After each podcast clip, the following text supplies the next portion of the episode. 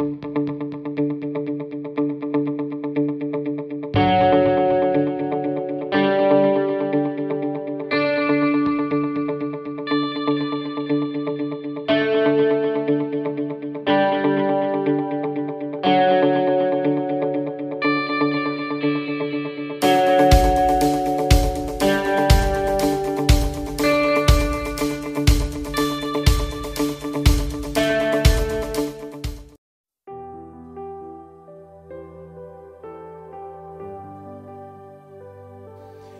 a mensagem que eu tenho hoje, embora é, tenho certeza que não vou poder falar sobre tudo, é, a mensagem que eu vou ministrar hoje não é uma mensagem politicamente correta.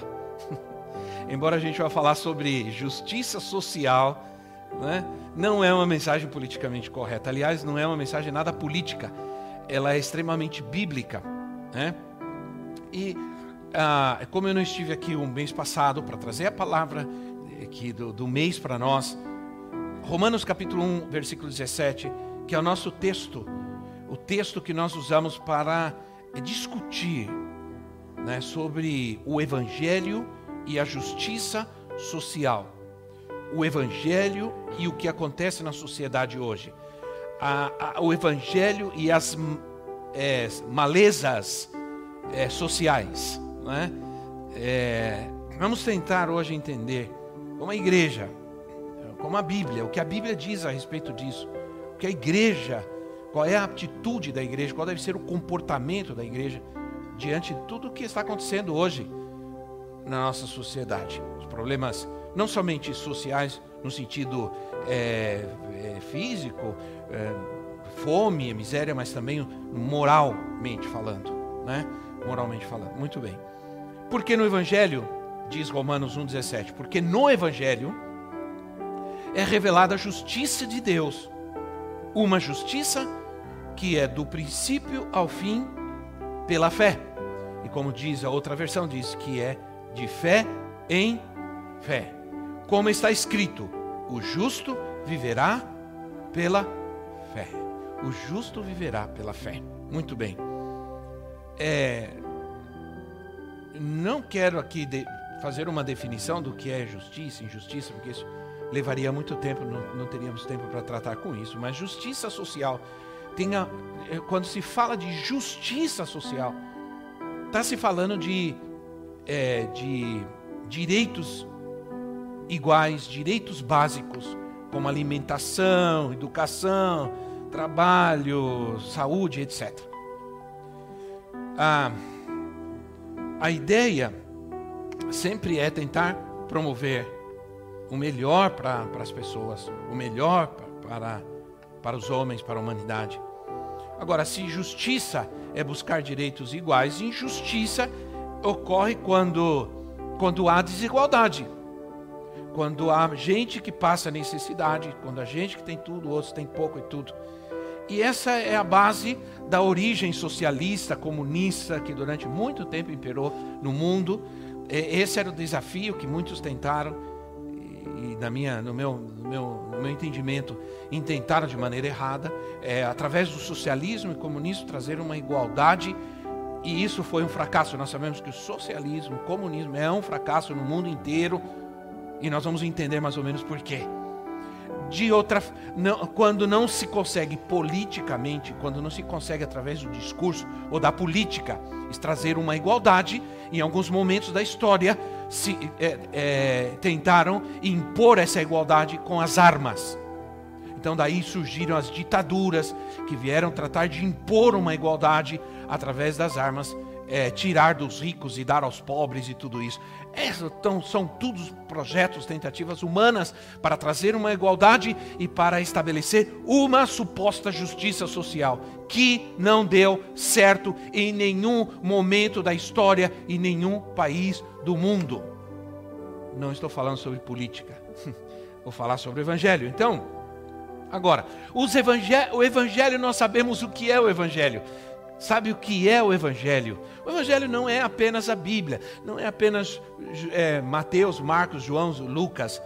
O Evangelho diz, o Evangelho, no texto de Romanos 1, 17, no versículo anterior e no versículo posterior, diz o que é o Evangelho. Diz assim, Romanos 1,16, diz assim: Não me envergonho do Evangelho, diz o apóstolo Paulo. Não me enver... não tenho vergonha do Evangelho. Quantos creem no Evangelho aqui? Quantos são evan... O que significa ser evangélico? Hã? O que significa ser evangélico? Crer no Evangelho. Isso, alguém que crê no Evangelho, alguém que vive o Evangelho, alguém que encarna o evangélico é um evangélico. Então, então, evangélico não é qualquer pessoa. Evangélico não é aquele que vai à igreja, que tem uma... evangélico é aquele que crê, vive, encarna o Evangelho. Então, o Evangelho, eu não me envergonho do Evangelho, porque é o poder de Deus, é o poder de Deus para a salvação de todo aquele que crê. Primeiro do judeu, depois do grego. Aí temos o versículo 17, que nós já lemos. O versículo 18 diz assim: Portanto, a ira de Deus é revelada do céu contra toda impiedade e, just, e injustiça. Toda impiedade e injustiça dos homens que suprimem a verdade pela, pela injustiça. Então aqui está claro para nós que o justo viverá pela fé, que o evangelho é o poder de Deus, que na verdade a injustiça existe porque os homens deram as suas costas para Deus, porque os homens rejeitaram a verdade, a justiça se estabeleceu. Então, nós podemos dizer logo de cara, assim para resumir a história, que a injustiça é resultado da ausência de Deus, da ausência de Deus e da e dar as costas à verdade. Né? E escolher a mentira, o engano. Aí, por isso, nós temos que trabalhar para resolver todos os problemas do mundo, porque os homens não querem saber de Deus. Né? Se eu perguntar aqui, quantos de vocês, quando vieram para Cristo, foram alcançados, nasceram de novo, foram redimidos, a sua vida mudou? Amém? Inclusive, não só a sua vida moral, social, mas sua vida econômica. Sim ou não? Estamos vendo vários irmãos aqui dizendo: olha, tudo bem, eu comprei uma casa, eu abri um negócio, eu, eu, todo mundo faz isso, mas eu estou dizendo que eu estou fazendo isso porque Deus me deu, porque Deus me abençoou. Né? Então, acreditar a Deus, a bênção, é entender que Deus é um Deus justo. Então, o Evangelho é o poder de Deus para a salvação de todo aquele que crê. E a injustiça é uma escolha é escolher a mentira ao invés da verdade. É isso que traz a injustiça, é isso que gera injustiça. Então, a justiça de Deus se, se manifesta através da fé. Então, a justiça de Deus não depende de uma ideologia, ela é a operação do Espírito Santo, a ação do Espírito Santo na vida do homem e onde ele está, puramente. Então, é, não é um poder humano, a justiça não se faz através do poder humano, embora eles tentem muito, e a gente não deve jamais, é, jamais é, desobedecer ou negar a importância do poder público, do, do governo, porque eles lutam para tentar resolver esses problemas da nossa sociedade, mas será uma luta, parece ser uma luta infinita, na é verdade. Eu, por exemplo, dei o exemplo, dei o exemplo de que é, o nosso presidente uma vez disse uma coisa interessante. Ele falando sobre Israel, ele diz assim: Israel é, é admirável, ele admira Israel, porque Israel é um país pequeno e a maior parte do território de Israel é deserto. É deserto. É um país extremamente pequeno, irmãos. Israel quase cabe dentro do estado de São Paulo. E é um, um país extremamente pequeno, mas é o maior produtor de laranja do mundo. E sabe onde eles produzem laranja? Sabe onde? No deserto. No deserto. Entende? Então, é um país extremamente rico e o Brasil, que é verdadeiramente um país rico, naturalmente uh, rico, riqueza, as riquezas do, naturais do Brasil, irmãos, irmãos, é algo absurdo. Nenhum país tem.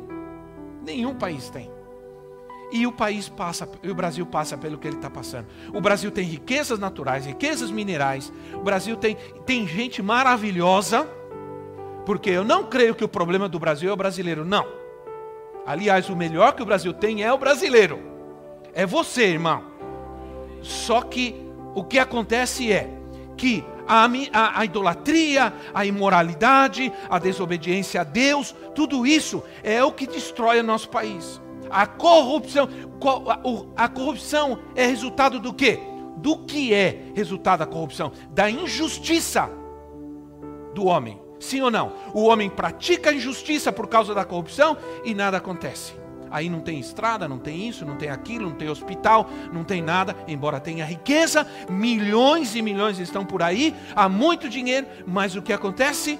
A injustiça e a corrupção traz miséria e pobreza na vida do povo. Sim ou não? Então, irmãos, poder aqui é a palavra dunamis. Quando diz o evangelho é o poder, é a palavra dunamis, que de onde a gente tira a palavra dinamite. O poder de Deus é, é, essa é uma palavra que ela só, só é usada para se referir ao poder de Deus, não ao poder humano. O, o, homem tem poder, existem vários tipos de poder: poder humano, poder físico, poder financeiro, poder econômico, é, todo tipo de poder, religioso. Mas o único poder poderoso é o poder de Deus. né? Então, se por um lado a justiça verdadeira vem de Deus, né? nós sabemos que o pecado, a desobediência, é o que gera injustiça. É o que gera injustiça. A justiça, quando você crê em Deus, quando você crê em Jesus Cristo, Ele injeta justiça na sua vida. Você se torna justo. Eu não sou justo porque eu sou bom, porque eu sou perfeito, porque eu sou melhor que outros. Eu sou justo porque Ele, através de Jesus, me torna justo. Então, ah, diz assim, Isaías 46, 13.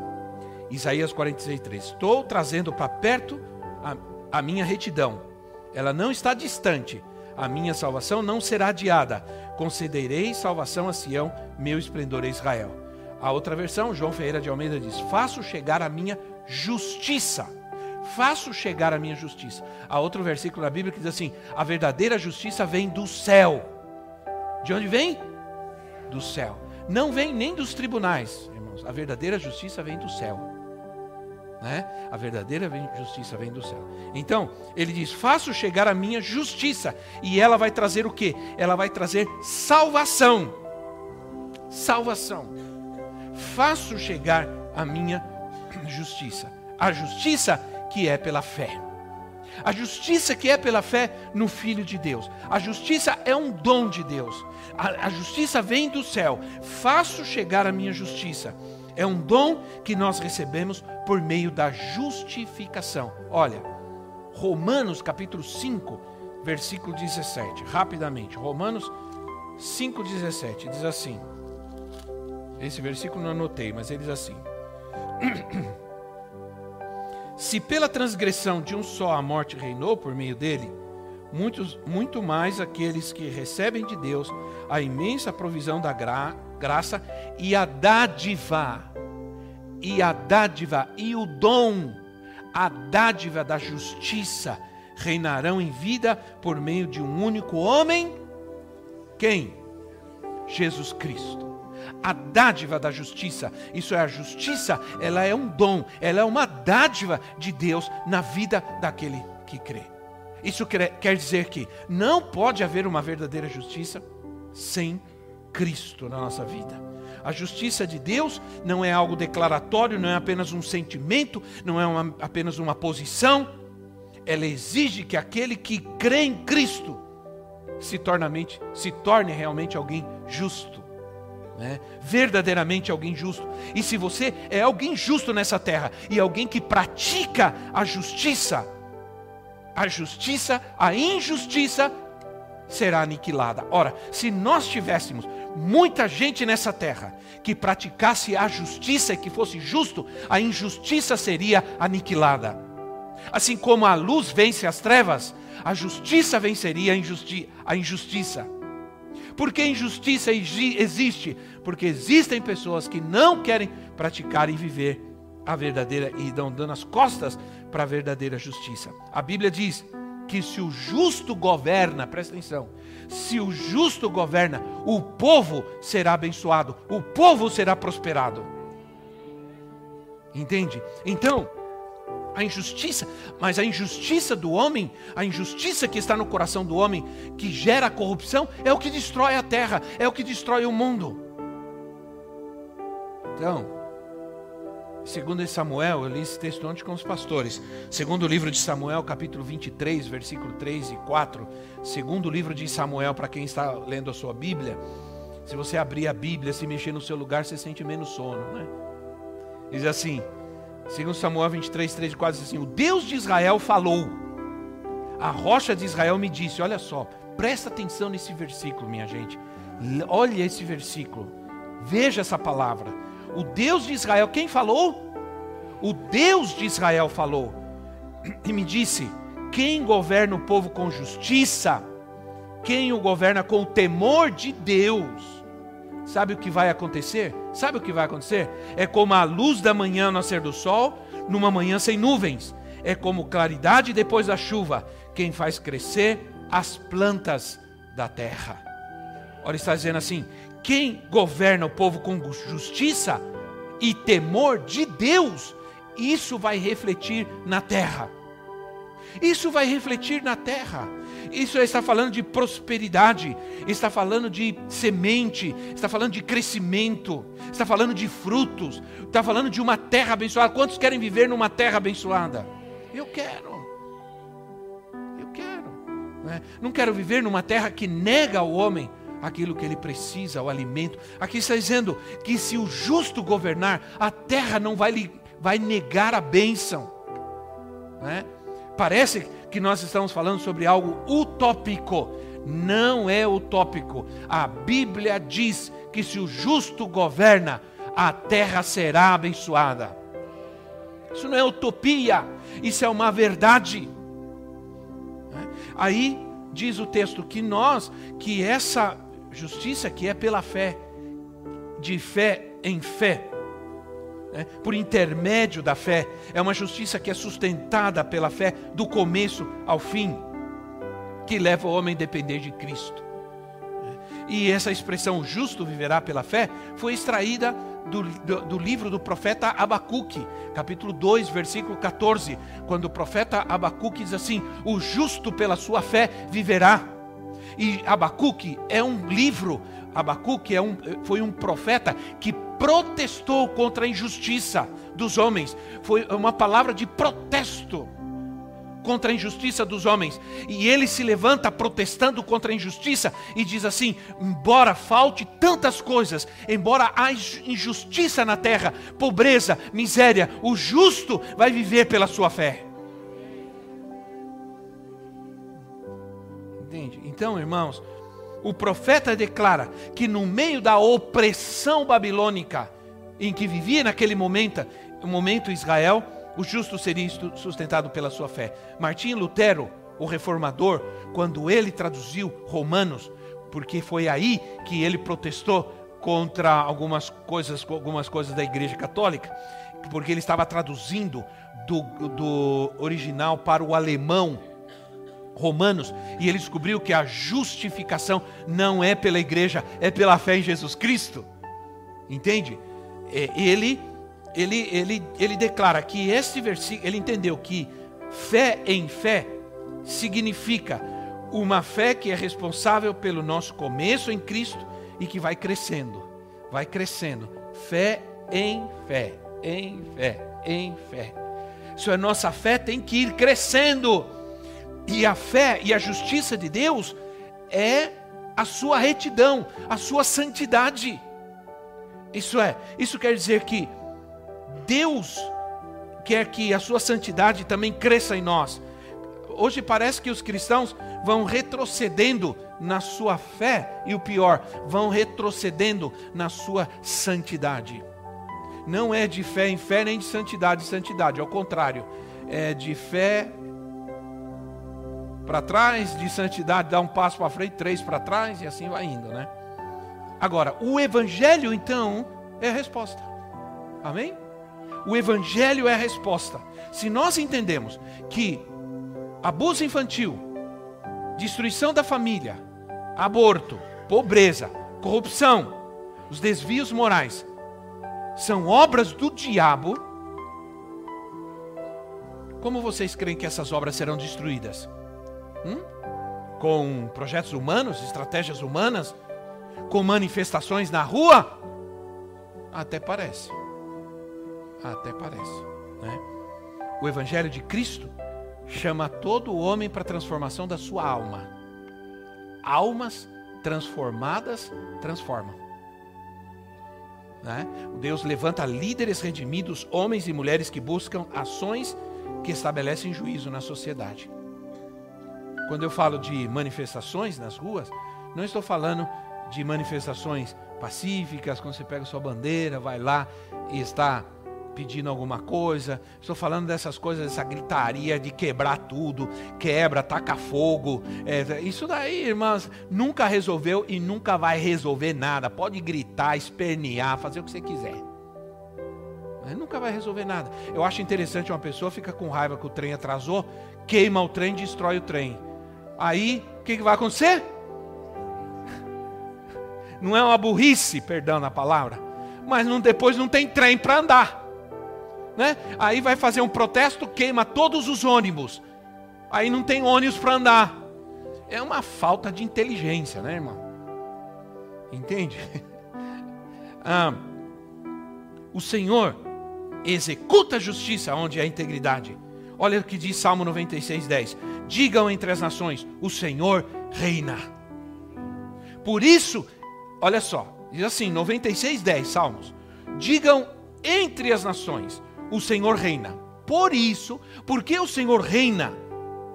Porque o Senhor reina, o mundo, o, o, o mundo está firme e não se abalará, e ele julgará os povos com justiça. Entende? Então, o Evangelho, irmãos, restaura a soberania de Deus. Restaura a soberania de Deus, restaura a vontade de Deus. Não é, não é Obstante a isso, que quando Jesus nos ensinou a orar, ele disse assim: Venha a nós o teu reino e seja feita a tua vontade. Onde está o reino de Deus, ele reina. Onde está o reino de Deus, eu já não quero fazer a minha vontade, eu quero fazer a vontade dele. Então está claro isso. Eu não quero, porque o que acontece hoje é, a questão é, as pessoas querem aumentar a liberdade humana como estão dizendo, ah, eu quero liberdade para isso, eu tenho liberdade para aquilo, eu quero liberdade para fazer isso, para viver aquilo que eu quero, o que eu penso, o que eu sinto, o que eu sinto que eu sou. Você não sabe nem o que é. Acha que é. Tem homem achando que é mulher e mulher achando que é homem. E tudo é um achismo. Porque você é o que você nasceu. O que Deus te fez. Então, é, o que acontece é que estão reduzindo o espaço da soberania divina. Quando eu aumento a minha liberdade, eu diminuo o espaço da vontade de Deus, da soberania de Deus na minha vida automaticamente. Ah, eu não quero aumentar a minha liberdade, eu quero aumentar a soberania de Deus na minha vida. Eu quero fazer a vontade de Deus. Quantos querem? Porque se você não quer, então não ora. Seja feita a tua vontade, assim na terra como no céu. Não, não ora, não canta. Não é ou não é? a, a liberdade não é ausência de Deus, a liberdade é presença de Deus. Por isso, Paulo diz assim em Gálatas 6: a liberdade nós fomos chamados. Né? Então eu quero dar um pulo lá para frente. Há uma passagem de Paulo, Colossenses capítulo 1, de 15 a 20. Eu gostaria de trabalhar um pouco nessa passagem, mas vai ser um pouco difícil. Você leia depois, primeiro de, perdão, Colossenses capítulo 1, de 15 a 20. É, mas nós já lemos bastante versículos bíblicos hoje, né? Diz assim, ela é a imagem do Deus invisível, aí começa a falar do Senhor, do Senhor. Ele é a imagem do Deus invisível, o primogênito de toda a criação, pois nele foram criadas todas as coisas nos céus e na terra, as invisíveis e as invisíveis e invisíveis, sejam tronos, soberanias, poderes, autoridades, todas as coisas foram criadas por Ele e para Ele. Ele é, antes de todas as coisas, Ele já era, né? e nele tudo subsiste. Ele é a cabeça do corpo, que é a igreja, o princípio, o primogênito de todos os mortos, para que em tudo ele tenha supremacia, para que em tudo ele tenha o primeiro lugar. Então, meus irmãos, segundo os entendidos, essa é a maior declaração do senhorio cósmico de Cristo. Isso é, muita gente quer o alguns querem o Cristo redentor, mas não querem o Cristo criador. Não se pode ter o Cristo redentor sem ter o Cristo criador. Ele que criou todas as coisas, todas as coisas foi, foram feitas por Ele, para Ele e Ele, esse que é sobre todas as coisas, o único soberano sobre todas as coisas, é o mesmo que deu a sua vida lá na cruz do Calvário para a salvação de todo aquele que crê. Aleluia! Aplauda ao Senhor. Glória a Deus. Ora, se ele é o mesmo que criou todas as coisas, ele é o mesmo que morreu da cruz. Então, se ele é o redentor, ele, ele é o criador. Então, ele está interessado na transformação do homem e também na redenção da criação. Não só da criatura, mas da, da criação. Hum. Será que Deus então não é um Deus preocupado com o meio ambiente? Lógico que é. Ele não é Senhor somente da igreja, Ele é Senhor absoluto em todas as coisas. E sabe de uma coisa? Um dia, todo mundo, governadores, presidentes, reis, é, é, é famílias, nações, todo, todo mundo nessa terra, sem exceção, um dia vai se dobrar diante dele. Entende? Então, assim, o Evangelho de Jesus Cristo é a mensagem da justiça. Se os nossos líderes, nossos governadores, se voltassem para a Bíblia, para a palavra de Deus, para o Evangelho de Jesus Cristo, encontrariam tudo o que eles precisam para transformar uma nação inteira. Né? Então, diz assim a palavra de Deus. Um, Salmo 85, 11, eu falei isso. A fidelidade brotará da terra e a justiça descerá dos céus. Então, o Mateus 12, 18 diz assim: Eis o meu servo, a quem escolhi, o meu amado, a quem tenho prazer, porei sobre ele o meu espírito, e ele anunciará justiça às nações. É, irmãos, que tremendo isso. Então, quando você. Pre... Aí você pergunta, mas estamos falando do Evangelho. Você está falando isso, porque quando eu proclamo, quando eu prego o Evangelho, quando eu anuncio o Evangelho, eu estou trazendo na vida de alguém, em algum lugar, na minha família, a justiça de Deus. Isso é básico. Não é? Então, Salmos 49 diz assim: Eu proclamo as novas de justiça na grande assembleia. Como sabem? Senhor, não feche os meus lábios. Salmo 71, 16. Falarei dos teus feitos poderosos, ao soberano Senhor, proclamarei a tua justiça, unicamente a tua justiça. Então, na evangelização, quando você fala de Jesus, você está trazendo a justiça de Deus. Andar em obediência e em santidade nesta terra manifesta a justiça de Deus. Ser sal da terra e luz do mundo nessa terra traz a justiça de Deus ao mundo. Pregar o evangelho do reino é anunciar a justiça de Deus. Né? Isso quer dizer o que então, irmãos? Que pregar o evangelho e não fazer obras sociais não é bom, mas fazer obras sociais e não pregar o evangelho também não serve para nada. Isso é puro assistencialismo. Você dá um pão para uma pessoa, ela volta amanhã, você dá outro pão, ela volta amanhã, você dá outro pão, a vida dela não melhora, ela continua dependendo de você e não é isso que Deus quer. Deus quer transformar a vida dela. Por isso assim, buscar em primeiro o reino de Deus e a sua justiça e o que vai acontecer? Todas as coisas lhe serão acrescentadas. Entende? Então, a Bíblia é clara. Clara. Se para alcançarmos o suprimento de todas as necessidades, nós precisamos buscar o governo de Deus.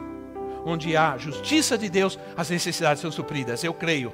A justiça de Deus quer dizer que a justiça de Deus envolve o espiritual e o natural. incluindo o meio ambiente. O meio ambiente. Um homem transformado por Deus vai cuidar do meio ambiente. Sim ou não, irmãos? Um homem transformado por Deus deixa de ser sujo, imundo, deixa de ser descuidado, relaxado, é, promíscuo e tudo mais. A justiça de Deus transforma o homem. Jesus Cristo nunca se juntou às guerrilhas do seu tempo e existiam. Jesus Cristo nunca se uniu aos manifestos, às manifestações contra o domínio de Roma. Nunca. Aliás, Jesus proibiu que se fizesse isso. Entende? Muito menos Jesus procurou lutar para libertar os políticos, os presos políticos daquela época. Não. Sabe o que, que ele fez? Ele pregou o evangelho do reino, ele curou os enfermos, ele expulsou os demônios e ele alimentou os necessitados também. Foi isso que ele fez. Entende? Então, irmãos, ele operou, é, ele operou milagres, né? mostrando também que Deus se preocupa com os necessitados. E depois ele, ele trabalhou para instalar a fé no coração daquele que crê para entregando a sua vida lá na cruz do Calvário. Foi isso que ele fez. Ele entregou a vida dele na cruz do Calvário por você, para instalar na sua vida a fé, justiça de Deus, bondade de Deus. E quero dizer para vocês que estão aqui, sem Jesus Cristo, você não pode viver uma verdadeira justiça. Não há fé verdadeira sem Jesus Cristo na sua vida. Você pode crer nisso, naquilo, nesse, naquele, no que você quiser, mas verdadeira fé você vai encontrar só em Jesus no Filho de Deus. Então, ele prega, ele ministra, ele cura e diz assim: Vinde a mim, todos vós que estáis cansados, oprimidos, sobrecarregados, e eu aliviarei vocês. Entende, irmãos? Então, ele ensinou que o reino de Deus, a sua justiça, devem estar em primeiro lugar. E quem busca o reino de Deus e a sua justiça em primeiro lugar, alcançará a provisão de todas as coisas na sua vida. O Senhor é meu pastor, disse Davi, e nada me faltará. Nada é nada, ou tudo é tudo. É a mesma coisa que dizer: O Senhor é meu pastor e eu terei tudo. É a mesma coisa, sim ou não? A gente, quando era criança, cantava: Quem tem Jesus tem tudo. Vamos lá, cadê o. Vamos, isso. Não, não vai tocar isso, vai, ministrar. Você não sabe, você é novinho. Isso é só para os velhinhos, como maestro, né? Ele sabe, porque a gente que cresceu na igreja, a gente cantava essas coisas. Quem tem Jesus, tem tudo. Quem não tem, não. Mas quem tem Jesus Cristo, no céu já tem morada. Quem ama esse mundo, lá no céu não tem nada. Mas quem tem Jesus Cristo, no céu já tem morada. é? Quando você é criança e canta uma coisa dessa, você cresce assim, né, irmãos? A gente cantava assim, é, é, que com Cristo no barco, tudo, só desse lado aqui, né, irmão? Desse lado ninguém sabe nada, isso quer dizer que os velhinhos estão tudo aqui, ó. Descobri toda a, a velha guarda aqui, olha. a gente cantava assim: com Cristo no barco, tudo vai muito bem. E, e passa o temporal. Né? Um, a palavra, ela é criadora. A palavra de Deus é criadora. Né? É, mas ela também estabelece ordens, ordenamentos. Né? Deus estabelece responsabilidades e privilégios, né? mas também ordens, ordenamentos. Né? Na criação, Deus separou as trevas da luz, a água da terra, criou os animais, os vegetais, ordenou que eles crescessem e multiplicassem. Deus criou o homem, deu para ele a responsabilidade de cultivar o jardim. Deus estabeleceu responsabilidades. Qual é a responsabilidade da igreja? Da igreja? Como agência do reino, a igreja é depositária do evangelho. A igreja ela, ela tem a responsabilidade de ensinar os homens a cumprir as leis de Deus na sua vida e assim eles serão abençoados nessa terra. O problema, irmãos, é que quando a gente deixa de viver a doutrina da da, da, da criação para viver só a doutrina da redenção. Aí as pessoas só querem a bênção de Deus, elas não querem a responsabilidade de Deus. Quando você quer só o Deus redentor, não quer o Deus criador, você só quer a bênção dele, você não quer a responsabilidade que ele deixa, porque ele criou o homem e deu responsabilidades ao homem sobre a terra. Sobre a terra. Mas como só queremos o redentor, não queremos o criador, nós só queremos bênçãos.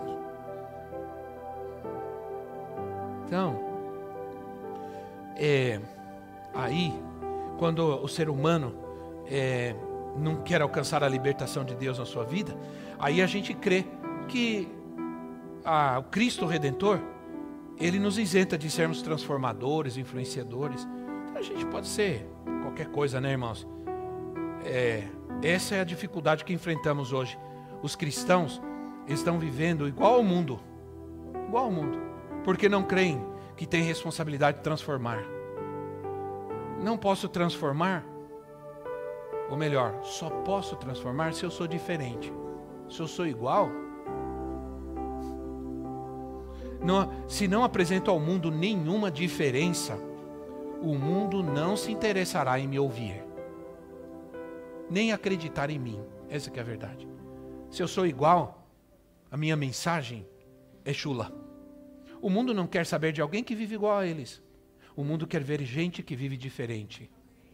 O mundo quer gente diferente. Né? Então, eu termino falando sobre. É, termino, não ter, teria mais umas quatro páginas, mas vou terminar aqui. Ele é o Rei de Justiça. Isaías 42, 1, 17. Isaías 42, 1, 17, falando de Jesus, diz assim: Eis o meu servo, a quem sustento, o meu escolhido, em quem eu tenho prazer porém nele o meu espírito, e ele trará justiça às nações. Não gritará, nem erguerá a voz nas ruas, não quebrará o caniço rachado e não apagará o pavio fumegante, com fidelidade fará justiça. Não mostrará fraqueza, não se deixará nem se deixará ferir, até que estabeleça justiça sobre a terra. Em sua lei as ilhas porão sua esperança. É o que diz Deus, o Senhor, aquele que criou o céu e estendeu, que espalhou a terra e tudo que dela procede, que dá fôlego aos seus moradores e vida aos que andam nela. Eu, Senhor, o chamei em retidão, segurei firme a sua mão, eu o guardarei e farei de você um mediador para um povo, para o povo e uma luz para os gentios, para abrir os olhos aos cegos, para libertar da prisão os cativos, para livrar do calabouço os que andam na escuridão. Eu sou o Senhor, esse é meu nome. Não darei a outro a minha glória, nem a imagem do meu louvor. Vejam, as profecias antigas aconteceram e as novas eu anuncio. Antes de surgirem, eu declaro a vocês: cantem ao Senhor o um novo cântico seu louvor desde os confins da terra, vocês que navegam no mar e tudo que nele existe, vocês, ilha e todos seus habitantes, que o deserto e as suas cidades ergam a sua voz, regozijem os povos habitados por Quedar, cantem de alegria o povo de Selá, gritem pelos altos montes, deem glória ao Senhor nas ilhas, proclamem o seu louvor, o Senhor sairá como homem poderoso, como guerreiro, des, despertará o seu zelo com forte brado, e o grito de guerra triunfará sobre os seus inimigos. Aleluia. E aí vai falando sobre transformações, transformações poderosas que ele fará sobre a terra. O Senhor esse capítulo detalha o que o Pai Celestial sobre a justiça, sobre a verdadeira justiça. Do versículo 1 a 4, ele mostra a visão de Deus de justiça. Do 5 ao 9, a parceria de Deus com seu filho para re eh, eh, realizar justiça na terra. 10 a 12, a adoração que estabelece justiça. Deus te falar uma coisa: quando a gente adora a Deus, a adoração não é apenas cantar. Quando você adora a Deus onde você está, aqui, em qualquer lugar, a justiça de Deus está se estabelecendo neste lugar. Quando você você levanta a mão e adora ao soberano, ao Senhor, ao Rei de justiça, você está fazendo justiça nessa terra. Quando Deus fala sobre justiça, nos manda colocar os seus olhos sobre seu filho. Há uma guerra. Estamos numa guerra. Quantos creem nisso? Fique em pé no seu lugar para eu falar sobre isso. E assim eu termino, não me adianto. Eu me preocupo que você está em pé, vai doer as pernas. Mas é, há uma guerra pela posse das famílias, governos. Há uma guerra para a destruição da identidade das nossas crianças, nossos jovens adolescentes, para que eles fiquem desnorteados, desorientados, não saibam quem realmente são, porque perdem a sua identidade. Né? É. Mas os poderes políticos, os sistemas econômicos, a mídia, as religiões, todos vão se render à soberania de Cristo, irmãos. Eu creio nisso. Cristo não está disposto a dividir a sua soberania com ninguém. Quando ele fala, eu não divido a minha glória com ninguém, ele está falando sobre a sua soberania, com nenhum poder deste mundo. Entende? Essa é a guerra espiritual que nós empreendemos hoje. A igreja vai colocar os inimigos do Senhor como estrado dos seus pés a injustiça, a mentira, a corrupção, a idolatria, a pornografia, as ideologias malignas, tudo isso, todos vão se render à soberania de Cristo, todos, todos. A igreja vai colocar seus inimigos lá debaixo do estrado dos seus pés. Nós temos que protestar, nós não podemos ficar calados. Mas nós protestamos muitas vezes adorando, cantando, saindo às ruas, levando a palavra, o evangelho. Quando você sai pela rua, carrega o pão, carrega o evangelho, mas carrega o pão, o alimento, a, a blusa. Nós estamos arrecadando agasalhos, nós vamos agasalhar as pessoas na rua. Tragam agasalhos, está muito frio, já tem gente morrendo de frio. Nós vamos levar, mas quando a gente chegar lá, a gente vai levar o evangelho. Porque é o evangelho que transforma. Senão amanhã o cara troca essa jaqueta, troca essa cobertor por uma droga e vai continuar vivendo o que ele vive. Mas quando vem o reino de Deus, quando vem a glória do Senhor, quando vem Jesus na vida de um homem, o transforma. oh, aleluia! Aleluia! Então, temos que sair sim, temos que ir sim a todos os lugares. Essa é a nossa responsabilidade, é o nosso chamado. Cristo está em nós, seu evangelho está em nossa vida, seu poder está em nós. Nós sim temos o poder de sair pelos lugares difíceis e levar transformação. A igreja deve vestir a armadura de Deus e orar, e orar, e orar. Mas nada vai se transformar Ninguém vai ser transformado se a sua vida não for transformada. Se Deus não transformar a tua vida, nada vai se transformar. Nunca diga assim: por que Deus não me ama? Por que Deus não vai me salvar? Eu sou uma pessoa boa, eu, eu não faço mal para ninguém, eu não tenho vício, não mato. Por que Deus não vai me, me salvar? Bom, eu quero te dizer uma coisa: não é a tua bondade que vai te salvar, não é a tua justiça própria que vai te salvar, só Jesus Cristo salva o homem. Você tem que entregar sua vida para Ele, dizer: Senhor, eu me submeto à tua soberania, eu me sujeito à tua glória, à tua majestade. Eu declaro que o Senhor na minha, que, que, que tu és Senhor na minha vida. O Senhor reina, não sou eu quem reino mais, é o Senhor que reina na minha vida. Com isso, eu quero aí que você Quero pedir para você, por favor, feche seus olhos aí no seu lugar e vamos ter um tempo com Deus nesse momento. Vamos orar. É, vamos pedir que Ele, que a Sua graça se derrame hoje sobre nós. Hoje nós vamos terminar nessa noite com muita alegria, com muita festa. Essa é uma noite, uma, perdão, uma manhã de muita bênção. É uma manhã de muita conquista para nós como igreja, como povo de Deus. Abaixa o piano um pouquinho, irmão, por favor. Um povo muito abençoado, um povo que se levanta nessa manhã para receber de Deus, para crescer, para avançar. Deus te trouxe aqui hoje, não sei qual é a desculpa. Você veio talvez à igreja hoje por alguma razão, mas Deus já havia planejado que você estivesse aqui hoje para que você ouvisse a palavra, para que você cresça em Jesus, para que você pudesse entregar sua vida para Ele. Aí com seus olhos fechados, eu quero orar. E se você quiser orar comigo, faça e ore comigo aí no seu lugar. Né? Vai seguindo a oração comigo, Senhor Deus e Pai, te agradeço. Sei que o Senhor falou hoje, sei que o Senhor está neste lugar, meu Deus, a tua glória está aqui, a tua presença está aqui. Sei que há vidas aqui, Senhor, que estão em lutas, estão em vidas que estão eh, em verdadeiras batalhas, guerras, Senhor, lutando com a necessidade, lutando com a enfermidade, lutando, Senhor, com, com este mundo mal. Há pessoas que estão aqui, Senhor, que hoje ouviram a tua palavra, que precisam tomar uma decisão por Cristo nas suas vidas. Então eu sei, Senhor, que o Senhor é poderoso para fazer isso agora. Em nome de Jesus, Pai. Em nome do Senhor Jesus, meu Deus. Traz a cura, traz a libertação, traz a paz. Oh Deus,